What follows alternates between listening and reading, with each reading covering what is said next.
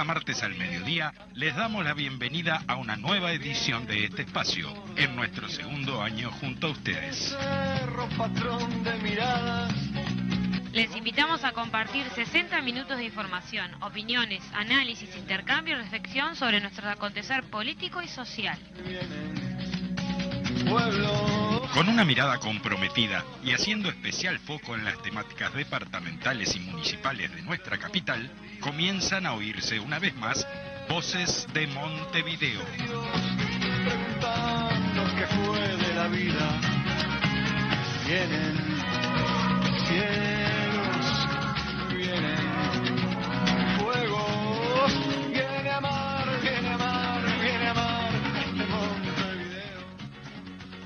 El pasado domingo 5 de febrero celebramos los 52 años de la creación de nuestro Frente Amplio, de la concreción de años de tejido político, sindical y social que devino en la fundación de la fuerza política. 52 años de verdadera unidad popular. Un aniversario que nos encuentra en un momento de grandes desafíos para el campo popular entero, asediado por la ofensiva de la derecha, por el mandato presidencial de recuperar el centro del ring, luego de la demostración de fuerzas que fue la recolección de firmas y la votación en el referéndum contra la LUC acorralado por la situación socioeconómica que asfixia a las grandes mayorías mediante el desempleo, la informalidad, los salarios sumergidos, la violencia, la exclusión social y el desmantelamiento del Estado, garante de las personas más desfavorecidas. Además, con la voluntad de un gobierno que pretende que seamos las y los trabajadores quienes paguemos el precio de la crisis y, por si fuera poco, aumentemos la ganancia de los sectores más ricos un año más en que debemos apostar a organizarnos, calentar motores, seguir tejiendo unidad popular, profundizar la solidaridad y la lucha. Nos debemos preparar para un 2023 con respuesta popular y para un próximo año en el cual las elecciones marcarán el rumbo. Este año nos encuentra también en medio de la lucha contra uno de los proyectos conservadores más duros de este gobierno, como lo es la reforma jubilatoria un proyecto que aumenta la edad mínima para jubilarse, que disminuye las jubilaciones, que apunta contra la representación social, que atenta contra la solidaridad social y beneficia exclusivamente a las AFAPs. Un proyecto que como sociedad no podemos dejar pasar y que nos debe ver nuevamente luchando en las calles. Es que este año es de concreción de la unidad, de consolidación de la intersocial, de la construcción de un gran programa popular mediante el tercer Congreso del Pueblo, del propio Congreso del Frente Amplio, que construirá el próximo programa de gobierno que deberá impulsar las transformaciones imprescindibles para nuestro país. El desafío entonces está en luchar contra, contra, la consolidación del modelo de la desigualdad, en aumentar el tamaño de pueblo organizado en los sindicatos, en las organizaciones sociales, en la propia intersocial y en el Frente Amplio. A la luz de la historia de nuestro pueblo, es reivindicar una vez más la unidad. Viene a amar, viene a amar, viene a amar a este.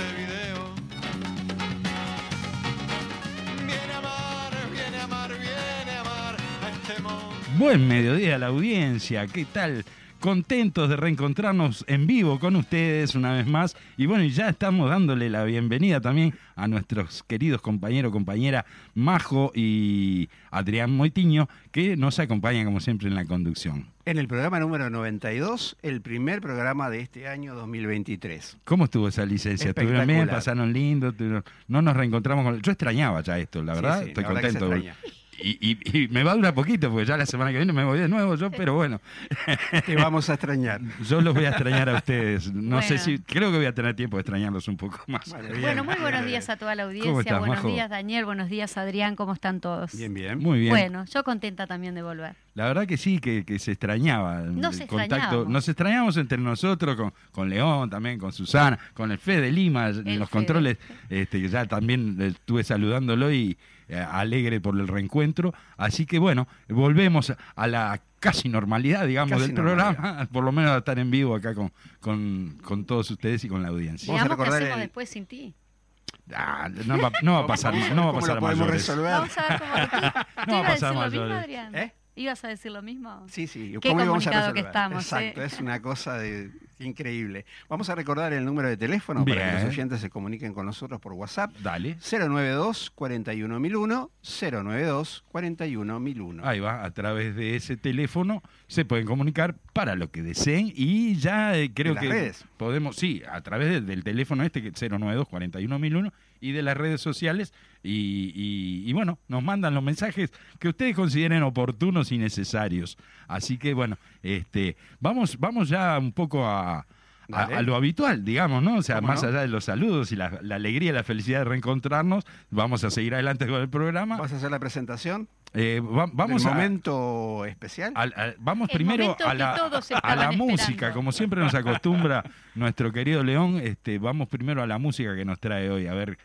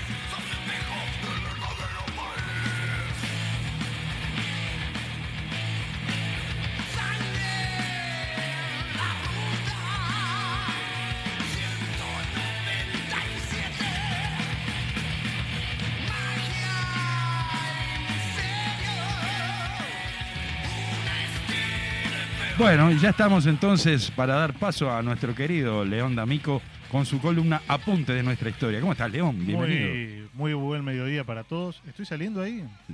A ver. Claro y estás? Buenos días, Sí, León, sí. ¿cómo estás? Todo bien. Por suerte, bueno, alegre de, de volver a, a reencontrarme con, con todos ustedes y bueno, y con la audiencia, por supuesto. Igual, ¿Nos igual. Durante, sí, por cómo no los voy a extrañar.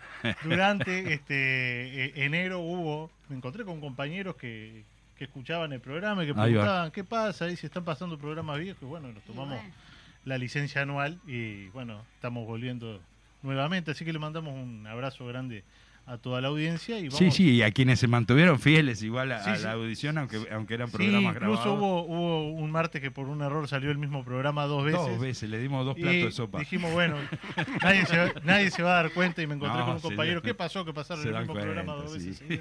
Bueno, Sí, se ve bueno. que tenemos contralor. Bueno, eso es una buena la cosa. audiencia Sí, sí, sí, bueno. sí. Claro, es algo positivo. Pero bueno, este. ¿Con qué, ¿Con qué venimos hoy, León? Ven- vení- vinimos con música. Sí, que- no, eh, que eh, fue más que nada una sí, cuestión. una cuestión, una canción que tenía ganas de escuchar. Que está que- buena, que está una bien. banda que voy a ver este domingo en Paysandú. Mirá, Nos vamos.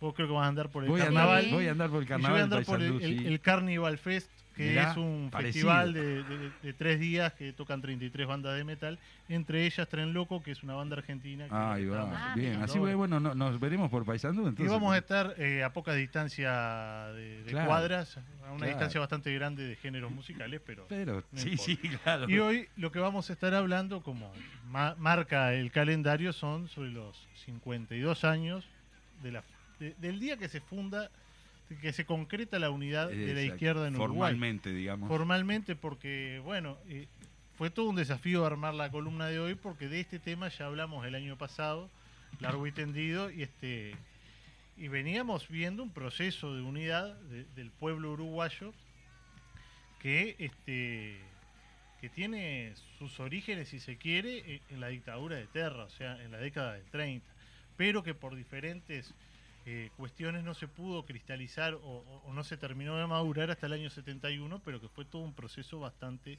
largo y que podemos incluso remontarnos más atrás a fines del siglo XIX con la- las primeras creaciones de los sindicatos o las primera, los primeros intentos de unificación sindical eh, que, se, tr- que se intentaron hacer Claro. por aquellas tres vertientes, ¿se acuerdan? Por lo menos como, como antecedente de, de la unidad política. digamos, ¿no? Exactamente, pero tenemos, o sea, antecedentes de unidad del pueblo en general, tenemos desde fines del siglo XIX, pero ya entrada en la década del 60, que habíamos tenido también un pequeño espacio, un pequeño, ¿cómo que se dice?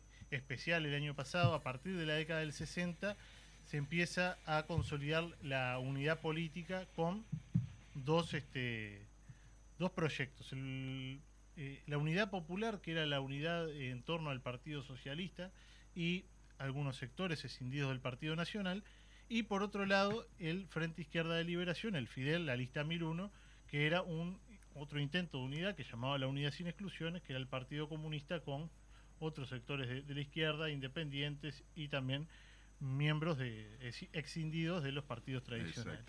En ese primer intento de unidad, bueno, es una unidad partida al medio, o sea, Claro. Me- media unidad por eh, cada me- lado. media unidad, pero es el primer intento en, el- en la elección del 62. Después vemos que si hay, bueno, las cuestiones que ya vimos electorales.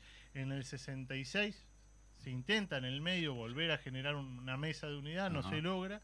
Pero en el medio, entre elección y elección, tenemos dos hechos fundamentales como son la unidad del movimiento obrero, la CNT, y la concreción del primer Congreso del Pueblo, que surge, o sea, como una respuesta a la profunda crisis que estaba viviendo el Uruguay. Recordemos a la audiencia, tenemos una crisis económica que empieza, que podemos marcar el inicio en el año 55 y que a medida que va avanzando la década de, de- lo que finaliza la década del 50, pero sobre todo la década del 60, se profundiza eh, a niveles eh, nunca vistos para este Uruguay. Claro. Sí, Recordemos empieza- empiezan las cartas de intención al Fondo Monetario. Claro, con, el, con el, eh, la asunción del nuevo gobierno, que era una alianza entre el herrerismo y el ruralismo, Sí. este, se tiende a liberalizar la economía y a, bueno, las primeras medidas fueron firmar la carta de intención con el fondo y sacar este, aquellos subsidios que tenía la industria y, y beneficiar la libre importación, etcétera, lo que genera un breve, re- un, un lento retroceso, pero que se va acelerando cada vez más de eh, el Estado en la economía, se empieza a cerrar industria y se empieza a generar una crisis nunca vista. Entonces estamos Que, en la, que- que perdóname, digo, Sí. pero que digo que, que eso genera además movilizaciones por supuesto, y recrudecimiento de la represión también. Exactamente, esa es otra de las de, de la tónica de la, de la década del 60, Claro. la represión, la, la violencia anticomunista. Recuerdan que hablamos de las bandas fascistas del Sí. lo prin- de los principios de los 60, el anticomunismo nominal, que era todo lo que fuera izquierda era comunista, Claro. y el anticomunismo eh, Propiamente real, dicho, sí. propiamente hacia el Partido Comunista. Y bueno, tenemos una década bastante convulsionada, que son los 60, decíamos, el- la concreción de la unidad obrera en la CNT, que también tiene antecedentes a fines del siglo XIX, y la realización del primer Congreso del Pueblo, donde el pueblo organizado, los, los trabajadores organizados, toman la iniciativa política de presentar un, un programa de soluciones a la crisis, Claro. que era un, un tema que los partidos tradicionales no tenían, que eran eh, programas de soluciones Claro. entre otras cosas por sus propias limitaciones internas, donde, si ustedes recuerdan, este, habíamos hablado que los partidos tradicionales, lejos de ser un corpus o un, pa- Sí, algo, un algo todo ideológico, eran aquello que ¿cómo era el- un lema cromático afectivo o emotivo. Ajá. Un lema emotivo cromático. O sea, uno votaba porque tenía tradición a la familia de votar a, a- al Claro. par- a- a los Sí, sí, blancos o, a los porque colorados. era leal a tal caudillo o Claro. a tal Claro. y personaje, que, ¿no? este estos partidos eran varios partidos en sí mismos y no había una unidad ideológica, por lo tanto tampoco había un programa que reuniera todas las a, a todas las vertientes de los Un partidos. rastrillo de votos, digamos, Sí, Y en la más dentro amplia. de los partidos tradicionales hasta este momento tenemos desde la extrema derecha hasta Claro. eh, opciones de izquierda. O sea, tenemos de- en el Partido Colorado, por ejemplo, el riverismo con los Manini Ujú. Ríos y tenemos el ala izquierda con Michelini, por ejemplo, que, este, bueno, se van a disputar esas internas y la cuestión que aquellas leyes electorales que tenía el Uruguay hacían que vos votando, por ejemplo, una opción de izquierda dentro del Partido Colorado terminaras apoyando la una- a la sí. ultraderecha, como fue el caso, yo- por ejemplo, cuando se votó a, a Gestido, la fórmula Gestido Pacheco, bueno, uno podía votar Claro. a la izquierda del Partido Colorado y terminar apoyando. Claro. Y su voto se terminó sumando con lo que le permitió a Pacheco Exacto. llegar a ser presidente.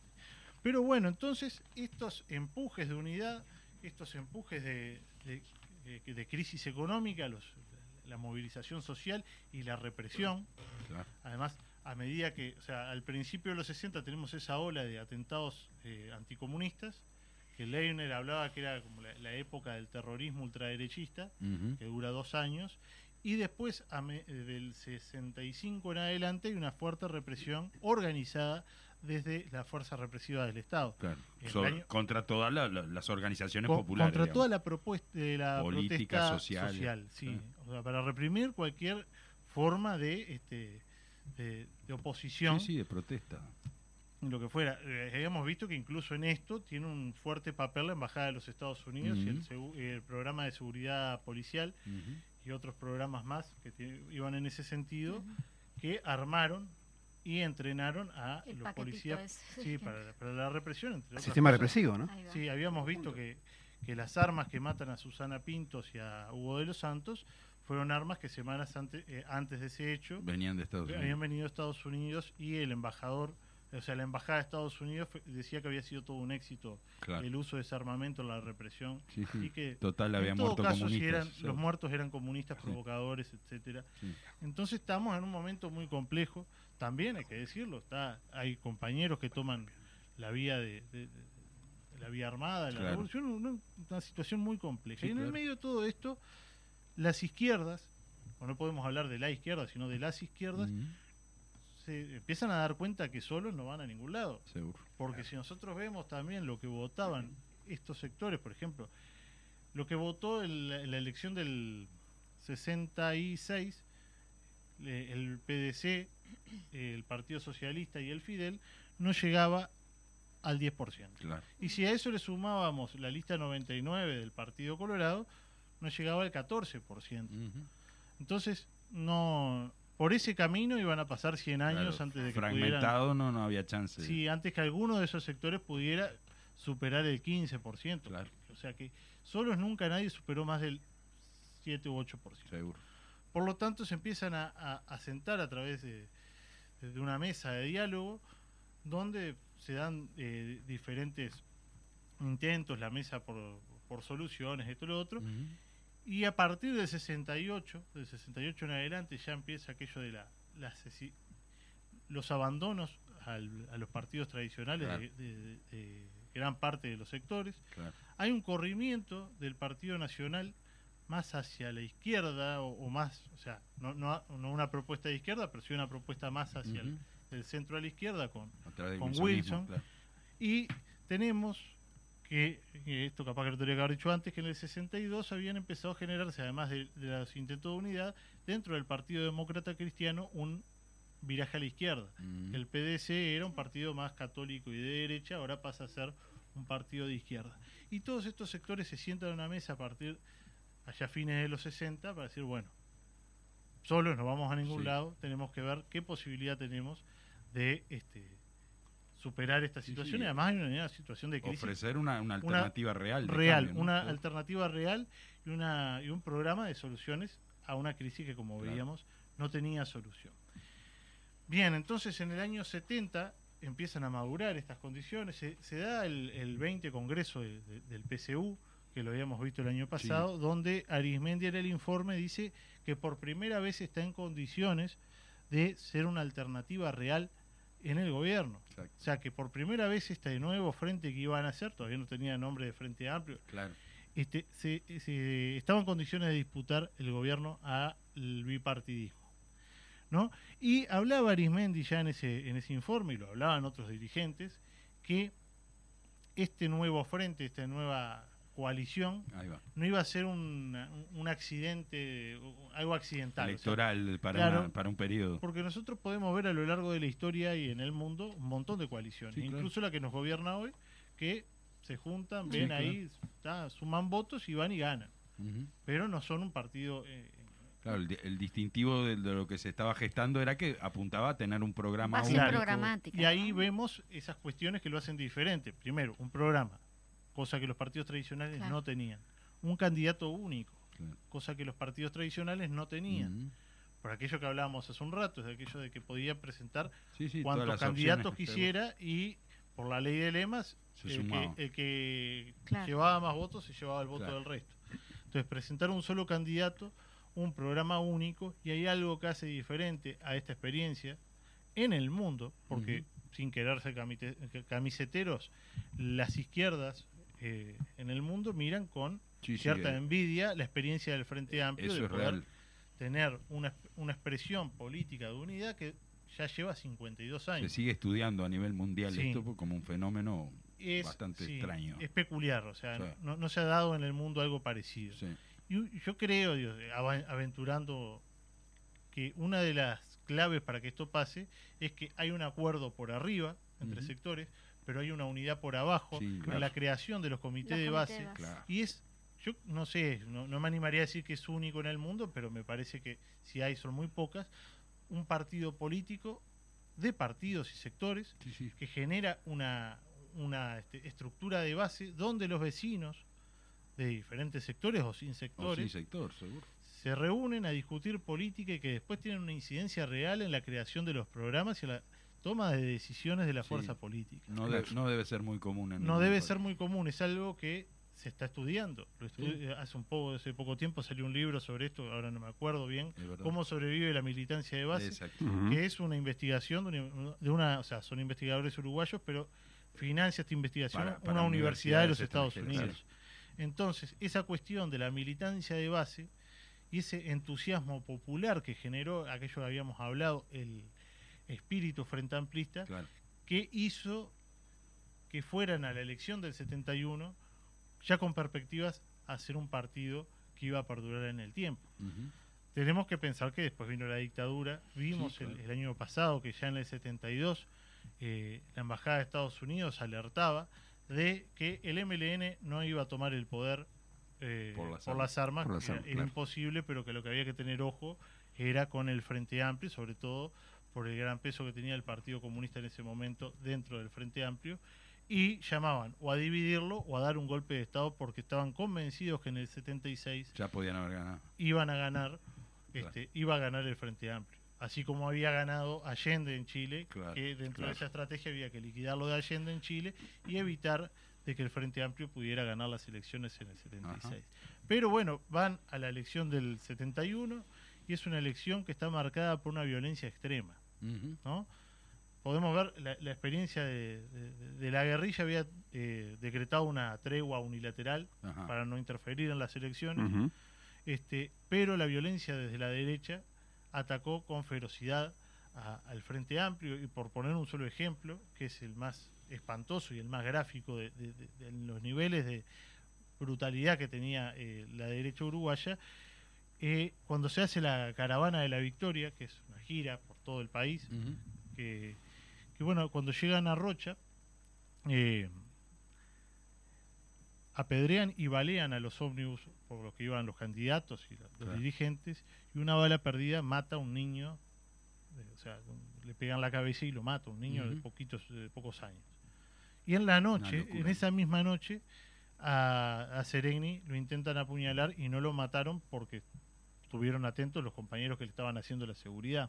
Esas dos cosas, eh, eh, hay eh, anécdotas de, de gente que estuvo en esa caravana. Que, que hoy por hoy, digo, muchas veces se minimiza todo eso, hablando de que estábamos en una democracia plena, de Y- que y esto se va a era el- hablar, y se va a país de las hablar mucho, maravillas. se va a hablar mucho este año porque estamos a- en el año del, eh, A 50 de los la 50 años de, de la huelga general, pero del golpe de Estado, y se va a tratar de minimizar el papel de los partidos Sí. tradicionales en el golpe y se va a tratar de echar eh, responsabilidades sobre los movimientos de izquierda, sobre los comunistas, sobre los Sí. tupamaros, cuando la evidencia histórica demuestra de que el golpe de Estado estaba planeado desde los Estados Unidos y que tenía apoyos eh, de los partidos tradicionales. Incluso hoy mismo, digamos, ¿no? Es impensable una situación de violencia de esa característica de las que vos este, estabas Y acá en el, Uruguay es difícil pensar que se pueda dar una situación Claro. así. O sea, a veces vemos situaciones sí, yo- en- violentas, otros eh, países de América se ven, son eh, moneda corriente, digo, ¿verdad? Pero- quisieron matar a, a Gustavo Petro Claro. en la elección anterior, digo,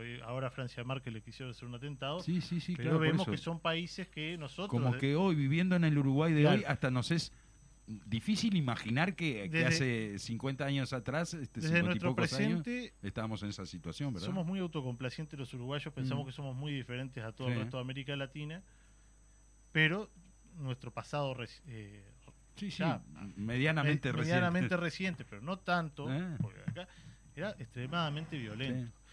Sí. Y este me perdí. Ah, y en esta cuestión es que siempre se dice, que lo dijo Manini el año pasado, de que cuando eh, la elección del 71 fue una elección en plena eh, Claro. normalidad democrática Claro. y tenemos Hasta cientos muertos. de ejemplos de muertos, desaparecidos, muertos, torturados, bombas que se ponían en las casas de los militantes, Ujú. etcétera. Pero bueno, se va a ese bautismo electoral muy complicado, donde el Frente Amplio sorprende con una excelente votación en Montevideo, no gana la intendencia, Claro. pero está como segunda fuerza, y suma un 18,28% de adhesiones. Claro, más, del doble o el doble de Claro. lo que venías sumando por separado. Sí, digamos. y Seregni lo que dice en una entrevista que le hicieron en el 2001-2002 es que en aquel 26 de marzo famoso, que habían más de 300.000 personas, dice, estaban las 300.000 personas que nos votaron, muchos de los que nos iban a votar después porque eran niños, y muchos que nos quisieron votar y se asustaron Claro, por la situación en la que estaban. Pero bueno, eh, fue una conmoción muy grande la, la- la fundación del Frente Amplio. Y el golpe de Estado está eh, planificado para evitar Claro. o sea, se lleva adelante para evitar que el, que el- que el Frente Amplio Claro, ganara en el cierto. 76. Cosa que no lograron, pero que provocaron un retraso importante, por lo menos. ¿verdad? Exactamente. Pero, ¿quién podría pensar, no? Ah, Se forma un grupo nuevo político en el 71, en el 73 se da un golpe de Estado, se lo ilegaliza, se lo persigue, se mete preso a sus dirigentes, se tortura, se mata. sí. Y, sale, no, y, y en el 84 regresan y vuelven y siguen juntos, porque sale, sale igual y hasta fortalecido. Si Porque se quiere, otras ¿no? experiencias similares, por ejemplo la chilena, cuando vuelve la democracia a Chile, la Unión Popular, la Unidad Popular, Claro. no vuelve junta, ya vuelve cada Claro. partido Claro, por su sí, lado. sí, sí, y no, acá, el pueblo chileno en general estaba muy muy volcado hacia la derecha. sí, pero más allá, Sigue estando en la, muchos la- aspectos. la ¿no? izquierda chilena no, no, no sale del- a, a la No. democracia unida como si se dio en el caso uruguayo. Claro, Y eso también es un rasgo distintivo sí, con el resto del mundo. sin duda. incluso que van, y esto es importante, a veces nos olvidamos en esta cuestión de la unidad, y con esto ya vamos a ir cerrando, de que el lema con el que se presenta el Frente Amplio no era Frente Amplio, sino Mm. era Partido Demócrata. Cristiano. Y allá en Paysandú habían compañeros que me decían que eran militantes del Partido Comunista o, o habían militantes del POR, decía, no, León, vos no te imaginás lo que fue hacernos, que venían los compañeros de Montevideo a Hacerlos com- convencernos comprender de que nosotros ahora tenemos que votar el lema Partido Demócrata Cristiano Claro, y a los del Partido Demócrata Cristiano convencerlos de que iban a ir en una claro, eh, alianza con el Partido Comunista. claro, claro. Hay un artículo que recomiendo de una la revista Estudios número 59, Ah. que es la que sale en el año 71, que se llama Marxistas y Cristianos, Ajá. que habla justamente sobre esta unidad que se estaba Claro, gestando Que, en ese que no, momento. no es para nada fácil y, y en el mundo no, no se dan muchos lugares. ¿verdad? Hay- con esta frase cierro el, el año 2021, cuando se, se celebraban los 50 años. La Fundación Arismendi hizo una charla sobre la fundación del Frente Amplio Ajá. y la profesora Bategasore hablaba de la muerte del viejo Uruguay, Claro. que en los 70 estaba frente a la muerte del viejo Uruguay y que ambos, eh, o sea, que ambos bandos, o sea, la izquierda y la derecha, querían matar al viejo Uruguay y traer un nuevo Uruguay. Distinto entre Claro, ellos. obviamente, el nuevo Uruguay iba de- eh, Sí. difería muchísimo en los proyectos de cada uno. Sí. Ya vemos lo que fue el proyecto de la derecha, porque lo pudieron Claro. aplicar, el proyecto de la izquierda se retrasó por Bastante, bastante, tiempo, sí. pero bueno, finalmente Aquí estamos. aquí estamos y seguiremos. Exactamente. A 52 años. A 52 Y- y, años, por muchos más. y, y sí, Así haremos, haremos bien. todo lo posible para que siga siendo así. Exactamente. Bueno, Leo, muchas gracias. Un gusto, como siempre, tenerte. Muy rica esa- esta columna. como- como Nos todas. vemos, nos estamos hablando el martes que viene. Hasta la Gracias, León.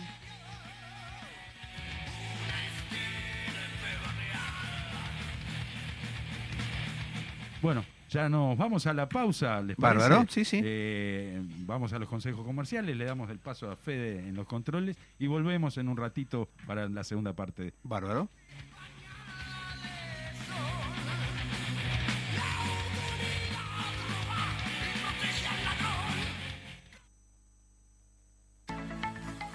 Transmite CX40 Radio Fénix 1330 AM. En sintonía, CX40, Radio Fénix, 1330 AM. El Banco República te presenta Mi Bro, tu banco, bien para vos. Si tenés entre 14 y 29 años, ahora puedes abrir tu nueva cuenta sin costo descargando la app eBrow. Te dan una tarjeta de débito. Podés manejar todo Mi Bro de forma 100% online y acceder a beneficios especiales pensados para vos. Mi Bro, es bien para vos. Banco República, nuestro banco país. Este viernes te invitamos a escuchar Cambalache por CX40 Radio Fénix de 11 a 12 horas. Estaremos compartiendo noticias políticas, culturales, sociales y sindicales. Los invitamos a que se comuniquen por el WhatsApp 099-332-169. Radio Fénix, los esperamos. La impresora se rompió, el PC se colgó, la notebook la miro mal y no me anda. Vení a Refil Uruguay, te soluciona todo. Pensá en tu economía, pensá en el medio ambiente. Tenemos reciclado de cartuchos compatibles y originales, reparación de impresoras, equipos PC y notebook. ¿Dónde? Refil Uruguay, Avenida Italia 3058 Casi Maipú. Búscanos en todas las redes sociales o en el WhatsApp 092 660 530. Repetime, por favor. 092 660 530. Refil Uruguay. Desde Montevideo, Uruguay, transmite CX40, Radio Fénix, 1330 AM.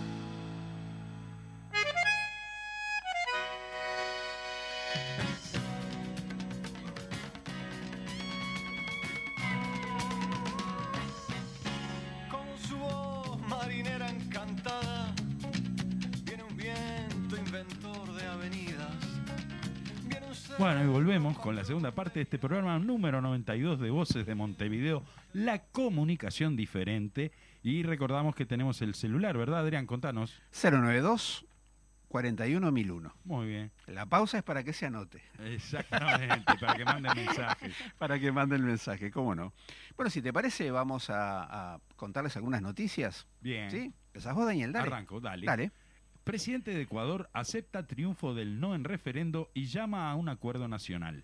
El presidente de Ecuador, Guillermo Lazo, aceptó el lunes una derrota en un referendo sobre ocho reformas constitucionales propuestas. Los resultados de la votación del domingo refuerzan un escenario difícil para el conservador Lazo. El referendo sobre la extradición, una de las ocho reformas en la boleta electoral, habría permitido que los sospechosos ecuatorianos fueran enviados a Estados Unidos y otros países para ser juzgados por distintos delitos, especialmente los vinculados al tráfico de drogas y armas, una estrategia proporcionada por Lazo para reducir la inseguridad que su gobierno atribuye al narcotráfico pero el no a la reforma planteada se impulsó con un 51,45% según el conteo preliminar de la autoridad electoral frente a un 48,51% del sí con más de 96% en las actas escrutadas. El referendo también incluía una iniciativa para dar a la Fiscalía General más autonomía, para designar fiscales, lo que fue rechazado con un 56.61% en contra, así como también recibió un no de casi un 53%, la propuesta para reducir el número de legisladores en la Asamblea de 137 escaños a un número cercano a 100 miembros aproximadamente. Lazo se ha enfrentado eh, repetidamente con el legislativo de mayoría opositora, donde algunos asambleístas intentaron incluso derrocarlo en las protestas de grupos indígenas el año pasado. Acepto que la mayoría no esté de acuerdo con que esos temas se resuelvan con las herramientas puestas a consideración en el referendo, dijo Lazo en una intervención televisada. Pero creo que los ecuatorianos debemos darnos un debate amplio y serio, sin dogmas ni ideologías, acerca de cómo enfrentar la amenaza que hoy representa el narcotráfico y sus vínculos con sectores de la política, añadió, y llamó a todos los sectores políticos a dejar rencillas y buscar un gran acuerdo que beneficie al país. Por su parte, en las elecciones para las alcaldías, los votantes de las dos ciudades más grandes del país también apoyaron a candidatos alineados con el presidente Rafael Correa.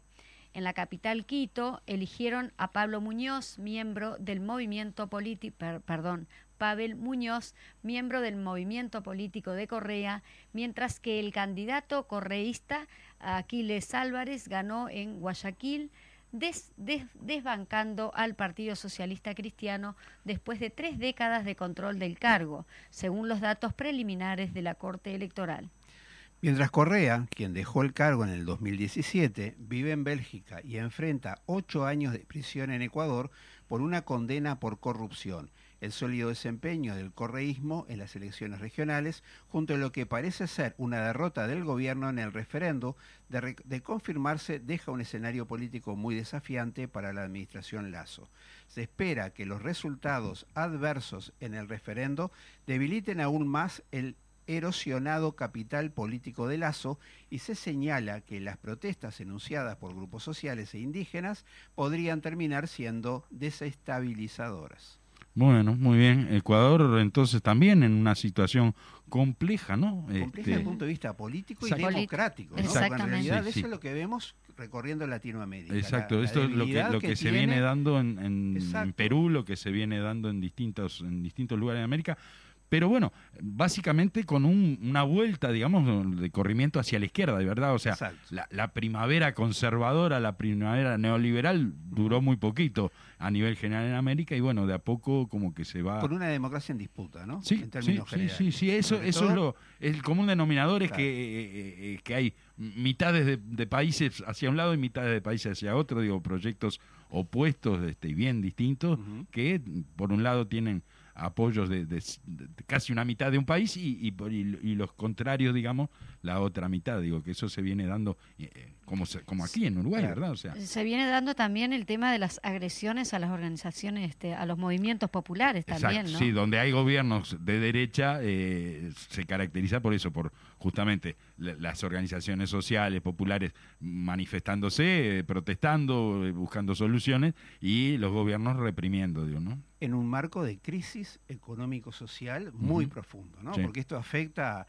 a, la- a las necesidades básicas, alimentación, vivienda, digo, uno lo que lo que podría ver como un dato pasajero o anexo, en realidad tiene su origen en esto, ¿no? En esta Exacto. discusión de carácter sí. político. Que, que, que, que si bien acá sucede, digo, ¿no? Y con este gobierno este, neoliberal de derecha, digamos, está ocurriendo, digo, la, la vuelta de, de importantes sectores de la población a la pobreza, a, a estar debajo del nivel de pobreza, las carencias Sí, sí. en todo sentido, este, hay países de América en donde esto está mucho más eh, grave. Sí, sí, sí, totalmente, ¿verdad? O sea, Con eh, un aumento de la agudización sobre, sobre las relaciones sociales y los derechos humanos, ¿no? Exacto. Una cosa que es realmente... y donde, este, donde los niveles, como veíamos con, en la columna de León, Claro. ¿verdad? Donde los niveles de violencia, digamos, son, son altísimos y, y moneda corriente, ¿verdad? Que, sí, que afortunadamente, digamos que eh, eso, esa parte, por lo menos en nuestro país, no se está dando, ¿verdad? que O se pasa como noticia. Increíblemente, Mm. los niveles de violencia se pasa como una Sí. cosa que parecería ser normal y no lo es. Sí, sí, sí. Bueno, muy bien, vamos a otra noticia. Dale.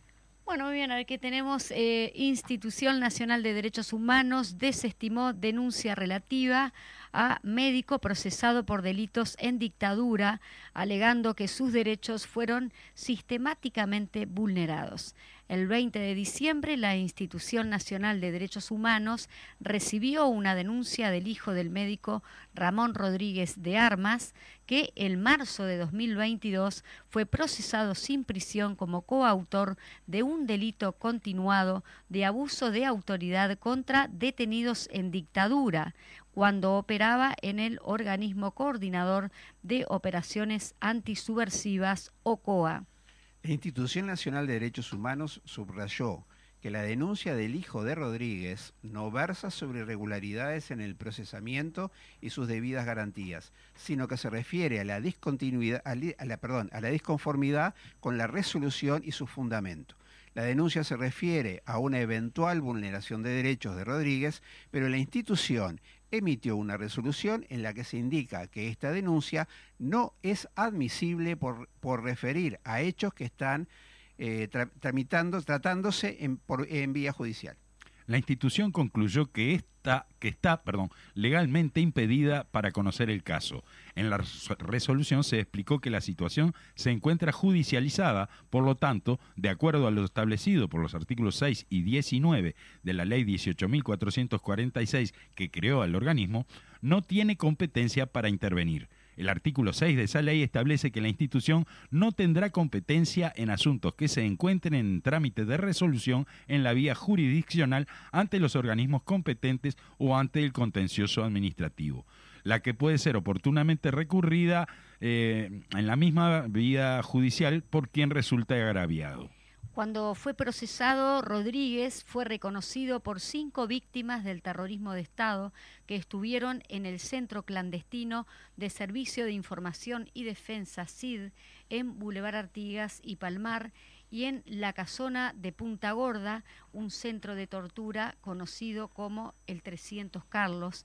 Además, fue identificado por un militar que lo ubicó en el 300 Carlos, que funcionaba en uno de los galpones del Servicio de Material y Armamento del Ejército.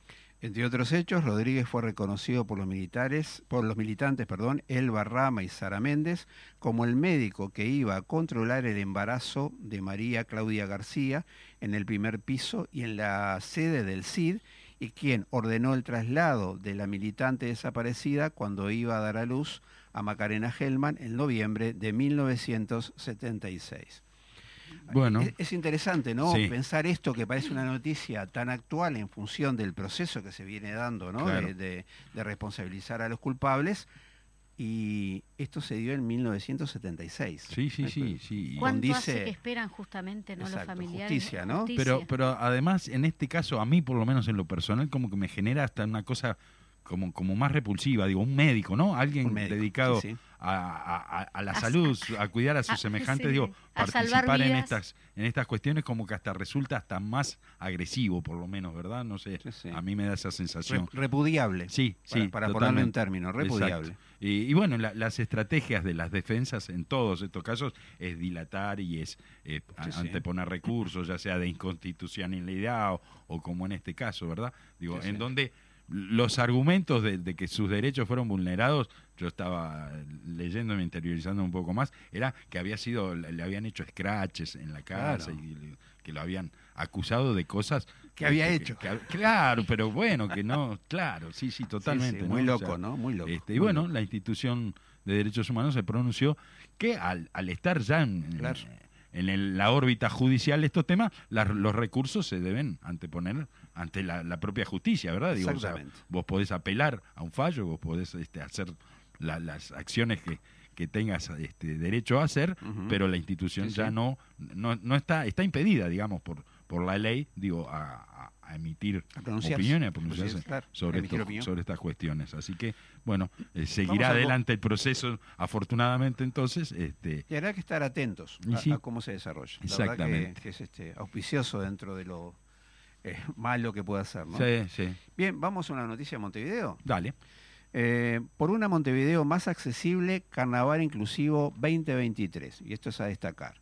La Intendencia de Montevideo, desde su Secretaría de Discapacidad y en articulación con diferentes actores sociales, continúa trabajando en la construcción de un carnaval más accesible y en ese marco la comuna se ha comprometido a garantizar el acceso a los contenidos de la, tradicional fiesta de la comunidad sorda. Actualmente se trabaja junto a los medios de comunicación que transmiten el carnaval en pos de generar un mecanismo de difusión con perspectiva de derecho a la accesibilidad. Se apunta a un cambio de normativa que vuelva efectivo este compromiso. Me parece que esto lo- destacabas desde Sí. el principio porque es una incorporación, es un avance que se da desde el punto de vista Está, social. está muy bueno, sí, que, verdad que que- ampliamente reclamadas estas cuestiones que a veces no Sí. son del todo tenidas en cuenta, nos olvidamos un poco de esto, digo, pero ampliamente reclamados por la comunidad de, de sordos y sordas, digo, ¿no? O sea, este, cuestiones que no parecen esenciales, ¿verdad? Como puede ser el, el disfrute del carnaval, pero que, que hacen a la, a la- a la calidad de vida de las personas. Y a la Entonces, integración invitación, ¿no? Sí. A la, la Eh, incorporación. ya- Que- ya a que tuvimos- más personas puedan justamente disfrutar del Exacto. espectáculo. El año pasado ya tuvimos en Carnaval a, a Metele, que son pasteles, digo, Sí, que, sí. que fue la primera la primera murga, el primer conjunto en, en adaptar, digo, con intérprete de, de LSU, de la línea de señas de Uruguay. Y, y bueno, y este año se sumaron varios conjuntos más. Este año está Sociedad Anónima, Diablos Verdes, Doña Bastarda, Momo Sapiens, e incluso Momo Sapiens y tiene una canción que, que la interpretan en LSU todos los, los integrantes del conjunto. O sea, como que va tomando... Está hablando de su rubro usted, Daniel. El carnaval, sí. El rubro suyo. Un- uno de mis kioscos. A mi juego me. Exactamente. Se está incorporando los comprenden medios las de generales de la ley. Buena, claro, buena, buena, buena noticia esto, este, y está. Eh, vamos a dejar la noticia por acá porque afortunadamente ya tenemos una Bien. invitada. eh, Y vamos a presentarla porque esto da poco tiempo y exacto, la verdad que mucho vamos a aprovecharla, sí. Bueno, contamos hoy con Verónica Pereira, vicepresidenta. Piñeiro, Pe- Piñeiro. perdón, vicepresidenta del Frente Amplio. Pereira. Porque teníamos, vamos a aclarar que teníamos un lío ahí de incorporación y le agradecemos a Verónica, este, que por otras razones Fernando no pudo participar. Exacto, hoy. la idea era que viniera por ahí Fernando venía- y- Vale el Ahí error. venía el error. Lo este, tenemos a- camino a salto a Fernando. ¿no? Camino a salto a otros compromisos y bueno, Y- bienvenida y, Vero, y a Verónica agradecerle siempre. que, que nos está haciendo el enorme esfuerzo. Sí, llegar- totalmente. Muchas gracias. Al programa hasta que termine. Por la favor, verdad por que favor. contentísimos. Gracias a ustedes. Fernando está camino a Salto, eh, va a participar en varias en varias actividades. Salto está San José, creo que hay uno también en Paysandú. Eh, son los actos de aniversario que están realizando las diferentes departamentales. Eh, está San José el jueves.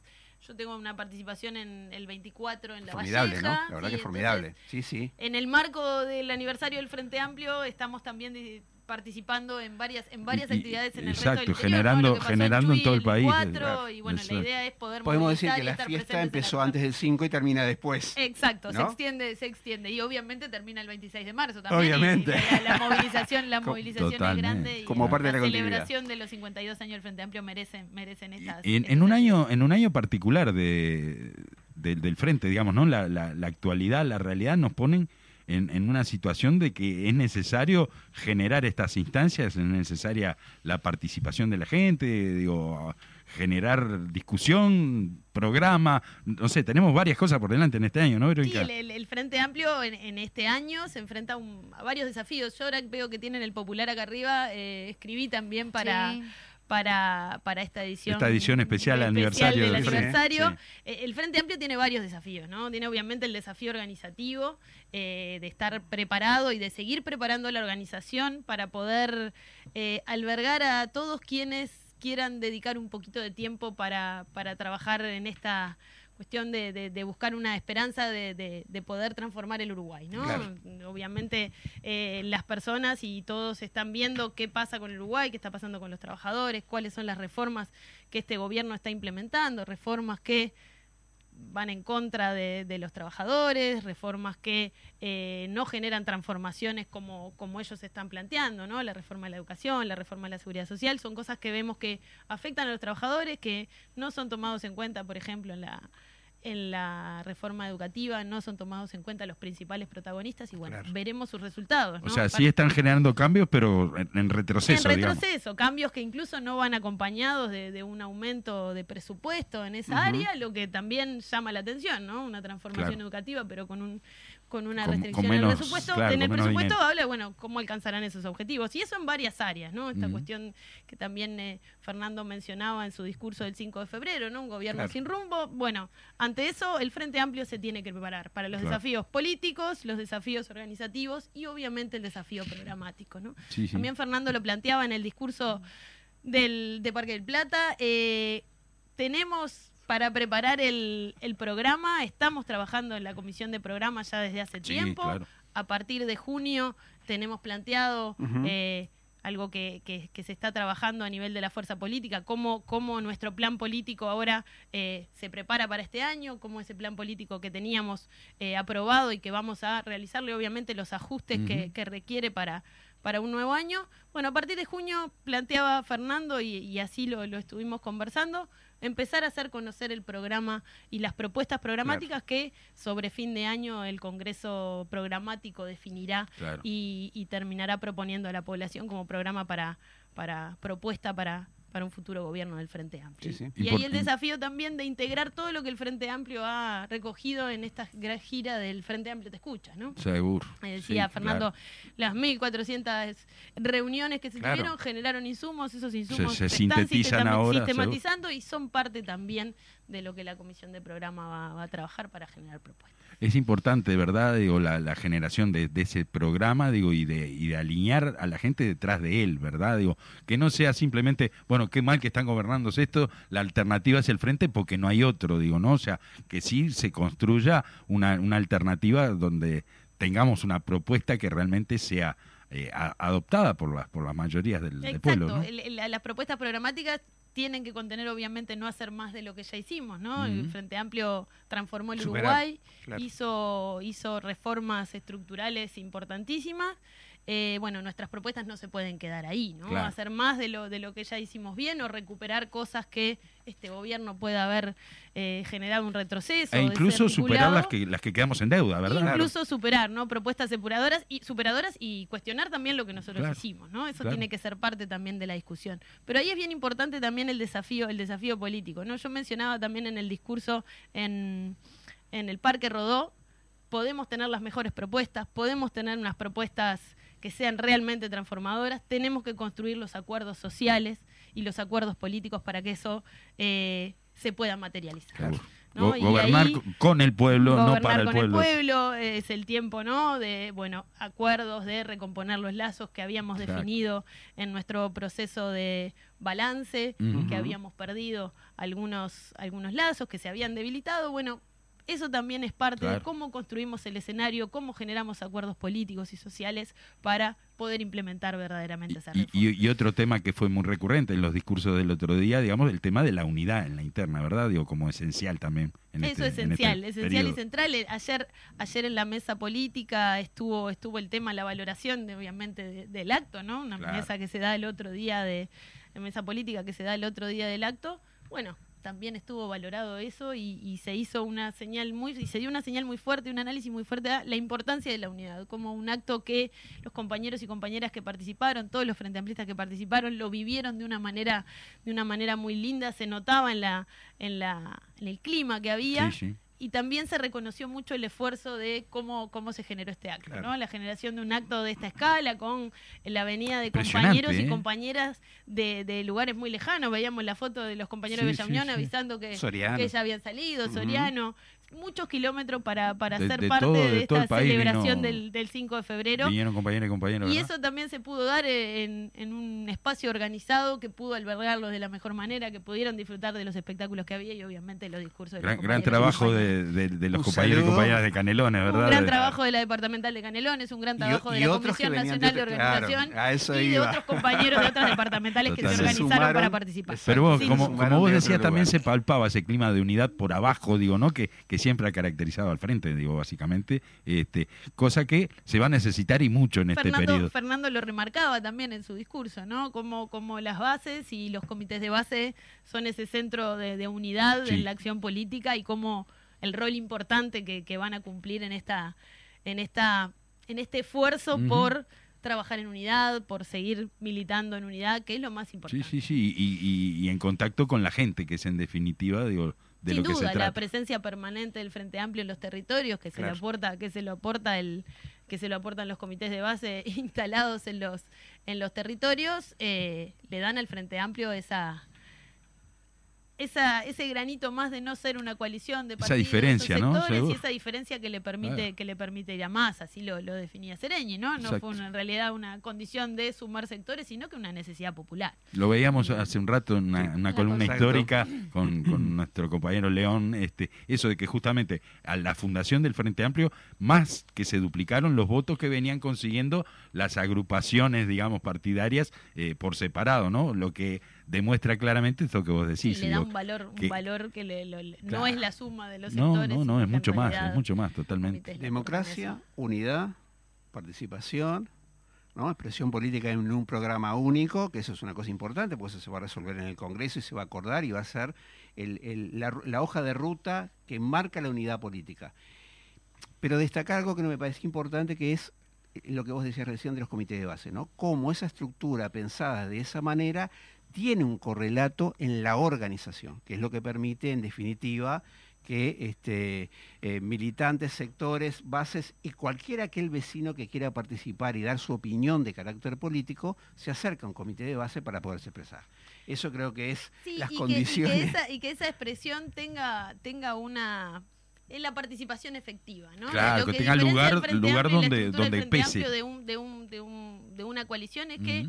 Quienes participan por las bases, quienes participan de forma Sí. organizada en los comités de base, las departamentales del interior, tienen esa participación efectiva que les permite tener influencia en lo que son las definiciones de política. Claro, en los, en los organismos reales los donde se organismos discute, ahí también hay Exacto, representantes. La voz de los vecinos y vecinas que entienden que pueden hacer un aporte, que comparten, que comparten eh, las ideas con el Frente Amplio, tienen, Tienen- ahí, tienen tienen que sus- tener ahí su lugar para poder, para poder están reflejados. para poder Claro. construir esas esas ideas y esos aportes a- que al Frente Amplio obviamente Sí, le sí, hacen sí, muy bien. que, que hacen una Antes del mensaje final, ¿no? un, un comentario que viene y me, me surge ahora con lo que vos estás comentando. Porque también en esa estructura que tiene de comité de base y, y, este, y otros organismos que tiene el Frente Amplio en sus distintos ámbitos políticos, todas las mesas o direcciones este, son elegibles y son elegibles por los miembros que participan habitualmente del trabajo en, esa expresión llamada comité de bases. Eso es importante destacarlo porque en el conjunto de cosas que fuimos definiendo en esta mesa con estos minutos contigo, ese es un elemento de expresión democrática concreta porque nadie está atado a una responsabilidad para siempre y para nunca, y a su vez puede elegir y ser elegido. Creo que ese ejercicio que se plantea desde el del 71 recorre 52 años de democracia dentro del Frente Amplio, ¿no? Sí, y, y un detalle también, ¿no? El Frente Amplio tiene 52 años de historia como coalición y, y movimiento, con las variaciones que ha tenido y los Por ajustes supuesto. en La- su las organización que ha distintas etapas tenido históricas, a lo largo del tiempo y a lo largo de una historia de 52 años. Pero después de 52 años sigue siendo un partido vibrante, un partido con su democracia interna bien definida, un partido que tiene militantes y es capaz de renovar esa militancia. La mayor fuerza política Y del es la mayor fuerza política del país. Incluso es una fuerza política que es un ejemplo en América Latina y Sí. quizás en el mundo, ¿no? Sí, eso, sí. eso está reflejado en algunos, en algunas investigaciones sobre el Frente Amplio, cómo tiene un diferencial que le ha permitido tener eh, esta historia que tiene, estos años que tiene, pero mantenerse incluso luego de perder las elecciones como un partido vibrante, como un partido que logra ser oposición y que logra plantearse como alternativa para la esperanza del país. Hay Pero- una expresión que usan los compañeros ahí un poco más veteranos, que dice eso que se le llamaba en algún momento, y se le puede llamar ahora, el ser de izquierda. Que aunque no definamos qué es, desde el punto de vista emocional, todo el mundo tiene claro, ¿no? Sí, la identidad con el, con el Frente Amplio. La identidad con el Frente Amplio. No, ya eh, para cerrar un poco, digo, pedirle a Verónica que nos deje un, un mensaje final, una reflexión, no sé, adecuada a este momento, algo que quiera transmitirle a la audiencia.